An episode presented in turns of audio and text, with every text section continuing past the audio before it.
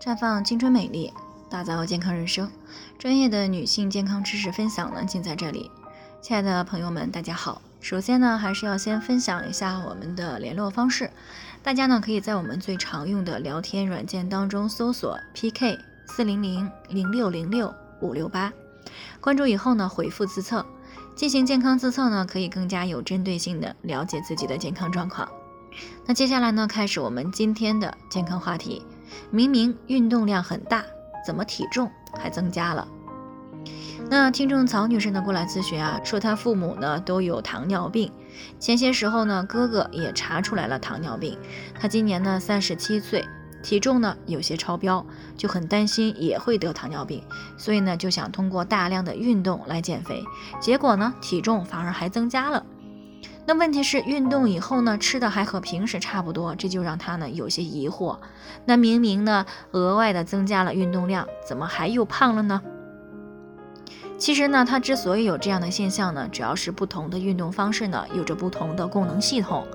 那我们人体呢主要有三种功能系统，分别是磷酸原系统、糖酵解系统和有氧氧化系统。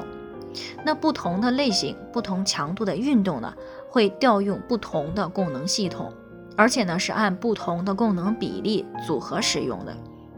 那接下来呢，我们就来谈一谈不同的运动方式都是调用了哪些供能系统。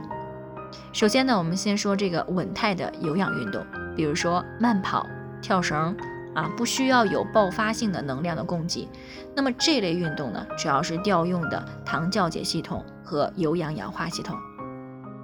而强度越大呢，糖酵解系统的功能比例呢就越大啊，那这个时候消耗的葡萄糖就越多。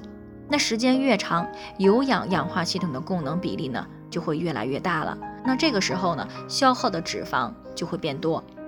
所以，对于需要控制餐后血糖以及减肥的人来说呢，餐后做稳态的有氧运动呢是有改善血糖的作用，而且呢，随着运动时长的增加，还会有很好的减脂效果。那与之相反的呢，就是高强度的间歇性的训练、力量训练和短跑。那这些运动呢，需要能量在瞬间去释发。那这个时候呢，肌肉首选的供能物质呢，就是三磷酸腺苷和磷酸肌酸，它们呢合称为磷酸原系统。那么它们是可以以最快的速度去给细胞提供能量的。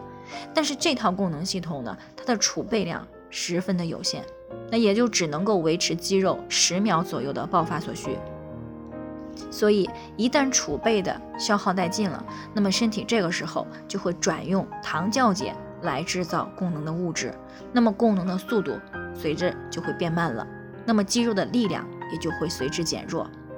这种锻炼呢是要安排组间休息，也是类似的一个道理。那目的呢就是留些时间给肌肉合成功能的物质，来减少乳酸的堆积。那么这个时候问题又来了，如果长时间高强度运动会是什么情况呢？啊，打个比方啊，一整天都在爬山，这个本质上呢是腿部在做力量的训练，但是全身呢在做有氧的运动，所以磷酸原系统、糖酵解系统和有氧氧化系统呢都是在高速的运转。那为了提高供能效率，身体呢会分泌更多的肾上腺素啊。以高血糖素来加快肝肾的糖异生，刺激肝糖原和肌糖原的一个分解。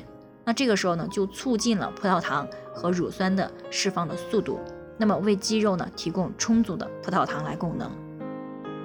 简而言之呢，就是长时间高强度运动的时候，身体会通过各种途径来提高血糖的水平，为运动提供足够的功能物质，也就是葡萄糖。所以在这种状态下，大吃一顿啊，当这个当餐的餐后血糖呢，通常就会变高。而短时间内血糖的大幅度升高时呢，人体又会分泌大量的胰岛素来降低血糖。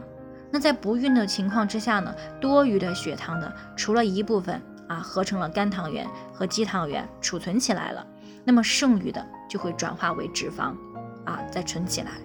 所以呢，当长时间的高强度运动以后，一般就会造成短暂的血糖升高以及体重的增加。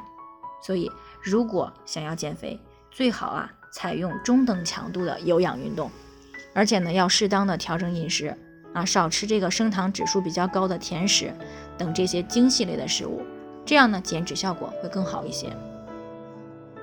那以上呢就是我们今天的健康分享，有任何疑惑都可以与我们联系，那我们会对您的情况呢做出专业的评估，并且给出个性化的指导意见。那最后呢，愿大家都能够健康美丽永相伴。